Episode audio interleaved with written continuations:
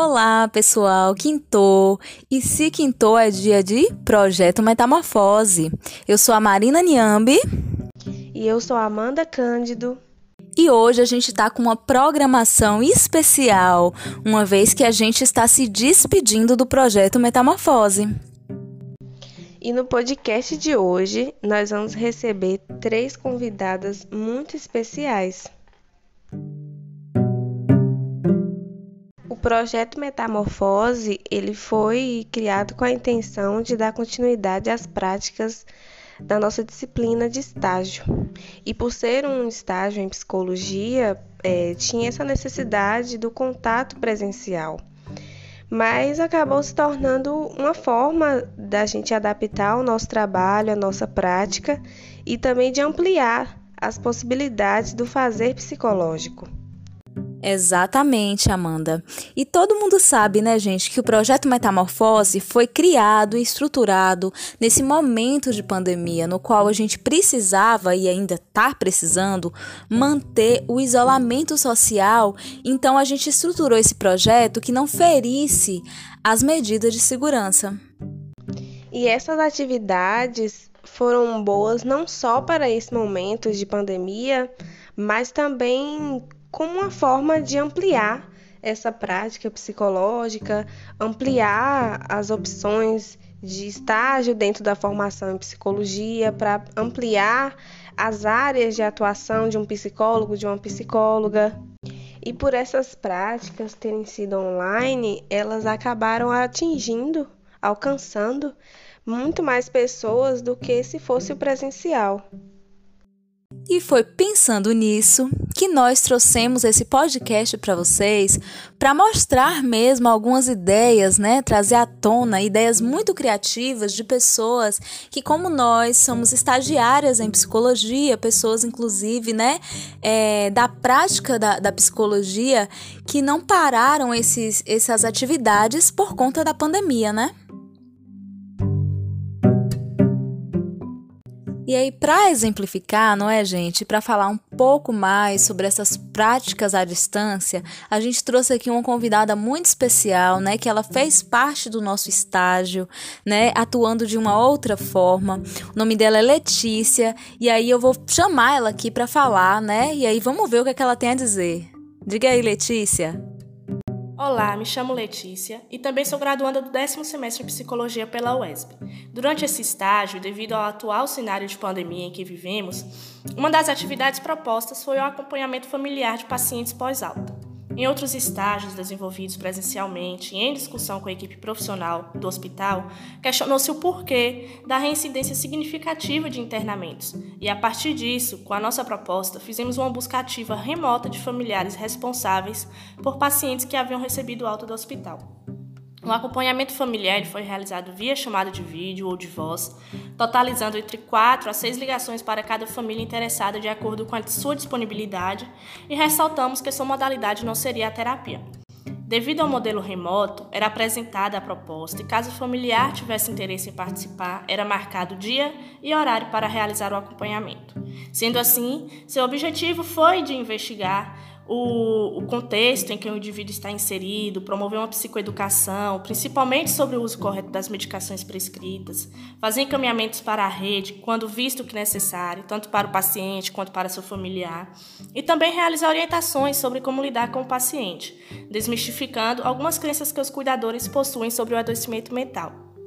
Notamos que é muito comum a ausência de uma rede de apoio no retorno do paciente para casa, o que dificulta o tratamento e até mesmo as relações interpessoais diante do contexto em que vivem. Com isso, em alguns casos, ocorre que o paciente deixa de tomar medicação por conta própria ou algum familiar desiste do tratamento e assim acarreta no retorno dos sintomas, fazendo com que muitas vezes esse paciente volte a ser internado. E essa adaptação do estágio dentro do hospital que Letícia trouxe foi bem interessante porque ela proporcionou essa, esse trabalho psicológico, esse acompanhamento do pós-alta, tanto com os pacientes, tanto com os familiares. E mesmo quando as coisas forem retornando ao presencial, as atividades, essa é uma prática que pode muito dar continuidade, porque foi muito interessante esse acompanhamento pós-alta com os pacientes e com os familiares. E por falar em práticas que deram certo, né, nesse momento de pandemia, eu vou chamar aqui outra convidada especial, né, Emanuele, que ela foi assim muito importante também, né, assim como os outros estagiários, dentro desse processo de atuação nesse momento pandêmico, né? Emanuele fez uma uma maravilhosa rádio que eu não vou nem dar spoiler, eu vou chamar ela e aí ela conta para vocês. Olá, meu nome é Manuela Zecnelli, eu sou estudante do curso de Psicologia da UESB e também estou participando desse estágio, desse projeto é, no, no Hospital Crescente Silveira, sob a supervisão da professora Carla. Inicialmente, a gente estava pensando nas possibilidades e tendo um pouco de dúvida sobre que tipo de, de atividade realizar com os pacientes que ficam internados lá na ala psiquiátrica do hospital. E aí a gente teve a ideia de fazer a rádio. E aí a rádio, ela é gravada toda semana, né? A gente faz uma programação específica e é passado para eles lá também toda semana. E a gente é, priorizou um caráter lúdico, né, dessa programação. Então a gente faz brincadeiras, a gente passa música, a gente conta piadas. A gente priorizou algo mais lúdico, é, mais leve e também a interação. Então era muito importante para a gente que houvesse essa interação. E ao decorrer do tempo a gente foi percebendo que essa interação foi fundamental e foi muito positiva. Então eles pedem músicas, a gente passa as músicas que eles pedem, é, eles gravam poemas, gravam né, eles cantando suas próprias músicas, a gente também passa. A gente também tem momentos de reflexão, né, sobre variados temas como emoções, como cuidado, autocuidado, gentileza, empatia. Então a gente proporciona também um momento de reflexão. E a gente tem lá dentro é, os técnicos que nos dão muito apoio também Inclusive um técnico, né, o Evandro, ele nos dá um auxílio assim imprescindível, porque depois de cada programação, ele junta, ele reúne os, os internos e conversa com eles sobre o que foi discutido na rádio e grava depoimentos, né? Então ele faz essa ponte entre os pacientes e a gente, né, que está aqui de forma remota. E com isso, a gente percebeu que que há possibilidades, né, de se fazer um trabalho comprometido, um trabalho ético, um trabalho que, que chegue a pessoas, né, que estão institucionalizadas de uma forma remota. Então, abriu as possibilidades e a gente tem percebido frutos, assim, e coisas muito positivas vindo, vindo disso. Quando Emanuele traz essa preocupação ética né, em relação às práticas que a gente faz dentro do hospital, não só dentro do hospital, foi nossa maior preocupação é, nesse processo de adaptação na pandemia. E a rádio, ela traz essa, esse trabalho terapêutico, né, que está envolvido com a musicoterapia, que sabemos que surte resultados muito, muito incríveis. E também esse, esse contato com o externo, né?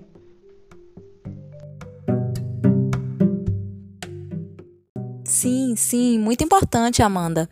Principalmente porque muita gente gosta de rádio, né? Então as pessoas elas tiveram essa oportunidade de estar em contato com algo que gostam, né?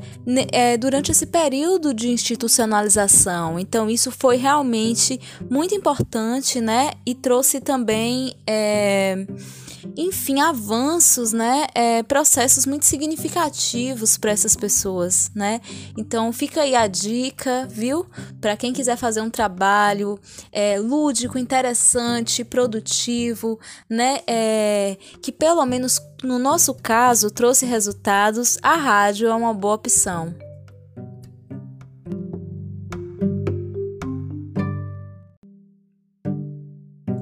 E por último, Mas não menos importante, nós trazemos aqui a convidada, que é a professora Carla Eloá, quem foi a supervisora desse estágio em que nós desenvolvemos esses trabalhos. O que é que Carla tem a dizer para a gente? Oi, gente. Meu nome é Carla Eloá, eu sou docente do curso de Psicologia da UESB e supervisora de estágio. Antes da pandemia, realizávamos os nossos estágios presencialmente, na ala mental do Hospital Crescêncio Silveira, daqui da cidade de Vitória da Conquista. Na ala, possui 22 leitos de internação para pessoas que estão em crise. O objetivo da internação é que o paciente saia da crise e retorne para sua casa. Com a pandemia, nos deparamos com o desafio de criar ações remotas voltadas para esse público. Eu admito a vocês que no início, tanto eu quanto os alunos não sabíamos ao certo como colocar tudo o que pensávamos em prática, ou seja, o nosso trabalho foi uma construção. Com o passar do tempo, as coisas fluíram naturalmente e muito disso se deve ao trabalho dos estagiários, bem como a parceria com Evandro, um técnico de enfermagem que não mediu esforços para nos auxiliar nesse processo. Muito obrigada a todos vocês. Estou aqui, na verdade, para incentivar outros profissionais e estudantes a usarem da criatividade e, acima de tudo, do bom senso em relação aos seus campos de atuação. É importante a compreensão de que o embasamento teórico ele deve estar pautado em uma prática que seja realmente efetiva.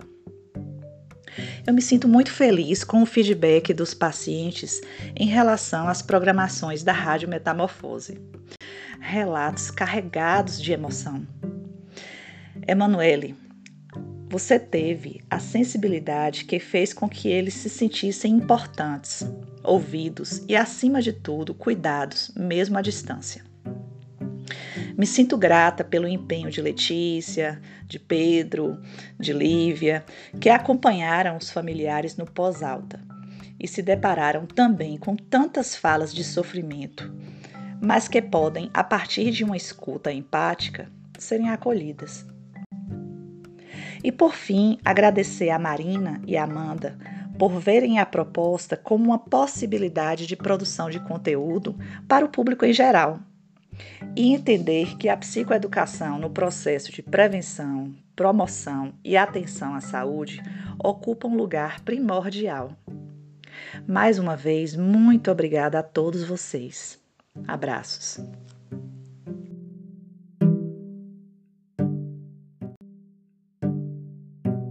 Nós do projeto Metamorfose agradecemos imensamente as nossas três convidadas pelas falas aqui. Foi muito importante observar cada, cada perspectiva, né? cada ponto de vista. E quando Carla ela traz esse processo da psicoeducação, é algo que nós, né, psicólogas, psicólogos em formação e também psicólogas e psicólogos já formadas, né, é, tem que ter em mente né, que o processo do fazer psicológico ele é essencialmente psicoeducacional.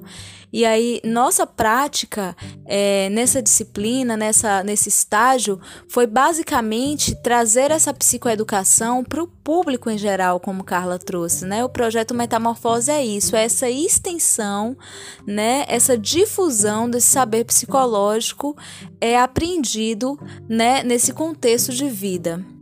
E no processo de criação é, dos conteúdos do projeto, nós pensamos muito em estratégias, em recursos, em reflexões que pudessem estar ajudando, auxiliando nesse momento de pandemia, é, proporcionando uma prevenção e promoção de saúde mental.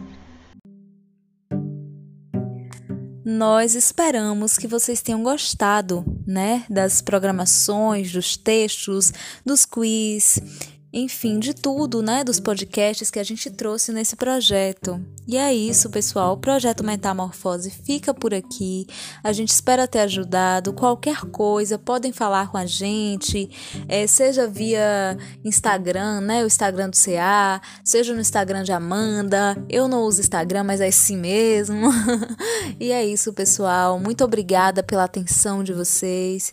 E aí a gente se vê nos próximos projetos, porque vai ter mais, viu?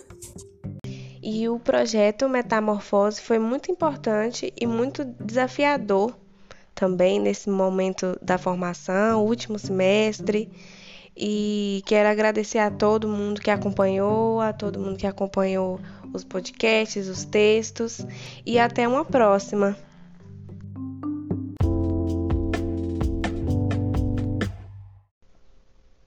Olá! Aqui quem fala é Amanda Cândido e Marina Niambi, viu? E o podcast de hoje é sobre discurso de ódio aos professores da UESB. Pois é, no episódio de hoje a gente resolveu assim, né, fazer uma uma conversa sobre a falta de responsabilidade e de competência de alguns professores da UESB. Quarta-feira, dia 18 de agosto de 2021, eu e Marina e alguns alunos de uma turma de neuroanatomia tivemos uma prova onde a professora não disse como seria essa prova e cinco minutos antes mandou o formulário pelo Google, colocando um horário para ser respondido e muito antes do horário a gente já não conseguia enviar as respostas. Pois é, queridos. É, o que eu tenho para dizer é o seguinte, meus amores. Titia ensina porque titia ama, né? Titia ama ou titia odeia. No caso, eu tô ensinando por ódio, né? Quando a pessoa ela não tá apta né, ela não está apta para exercer um cargo, ela faz o que? Ela não assume o cargo. Ou quando ela assume e vê que ela não tem competência, ela simplesmente sai do cargo e dá vaga para uma pessoa mais competente. Porque ser professor, meus amores, não é apenas a gente simplesmente saber de um assunto. Às vezes a gente sabe, mas não sabe passar. O que a gente aprende a licenciatura é o que? Didática. Tem que ter traquejo traquejo com aluno, mas tem gente que não tem traquejo com aluno, não é mesmo? Então, não seja professor desgraça.